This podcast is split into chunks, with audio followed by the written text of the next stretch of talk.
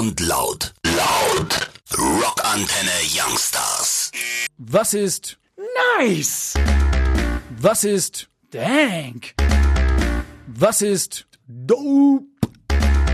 Hashtag präsentiert Neues im Netz. Heute mit Felia Weiß. Deutschland will eine Agentur für Innovation in der Cybersicherheit schaffen.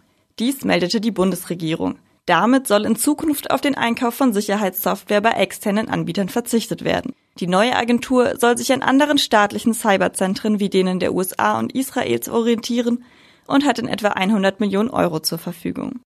Dank! Samsung will 2018 das erste faltbare Smartphone vorstellen. Dies kündigte DJ Co., Chef der Mobilgerätesparte des Unternehmens, an. Anfang November könnte das an ein Portemonnaie erinnernde Smartphone vorgestellt werden. Telefonie und Nachrichten sollen auch im gefalteten Zustand möglich sein. Für die Internetnutzung muss es aufgeklappt sein. Schon im Jahr 2011 hatte Samsung das erste Patent für ein Faltphone angemeldet. Wurde aber auch mal Zeit! Facebook macht YouTube mit neuer Watch-Funktion Konkurrenz.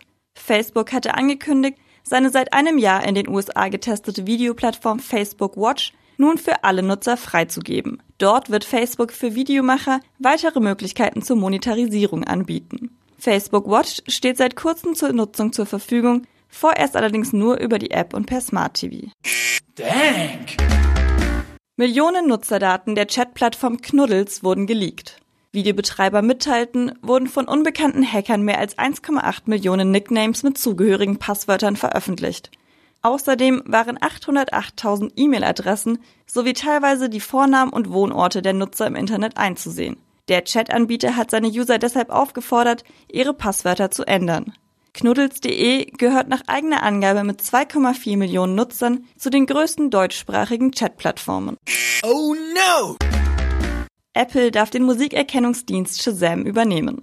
Die EU-Kommission teilte dies mit. Nach monatelanger Prüfung entschied sie, dass der Zusammenschluss keine negativen Folgen auf den europäischen Streaming-Markt hätte. Damit ist der Kauf rechtens. Die Wettbewerbsaufsicht hatte befürchtet, dass der Kauf Nachteile für die Konkurrenten des Streamingdienstes Apple Music bedeuten könnte. So, so. Minister kritisieren Einschränkungen des Widerrufsrechts im Onlinehandel. Dies äußerte der Vorsitzende der Verbraucherschutzministerkonferenz Reinhold Joost gegenüber der deutschen Presseagentur. Der Vorschlag der EU-Kommission sei demnach nicht fair und nicht ausgewogen. Die Änderungsrichtlinie soll die Rechte der Käufer gegenüber den Händlern einschränken. So sollen diese unter anderem so lange die Rückzahlung verweigern können, bis die Ware wieder bei ihnen eingetroffen ist. Die Minister sehen jedoch keinen Beleg für einen erheblichen Missbrauch des Widerspruchsrechts. Buh!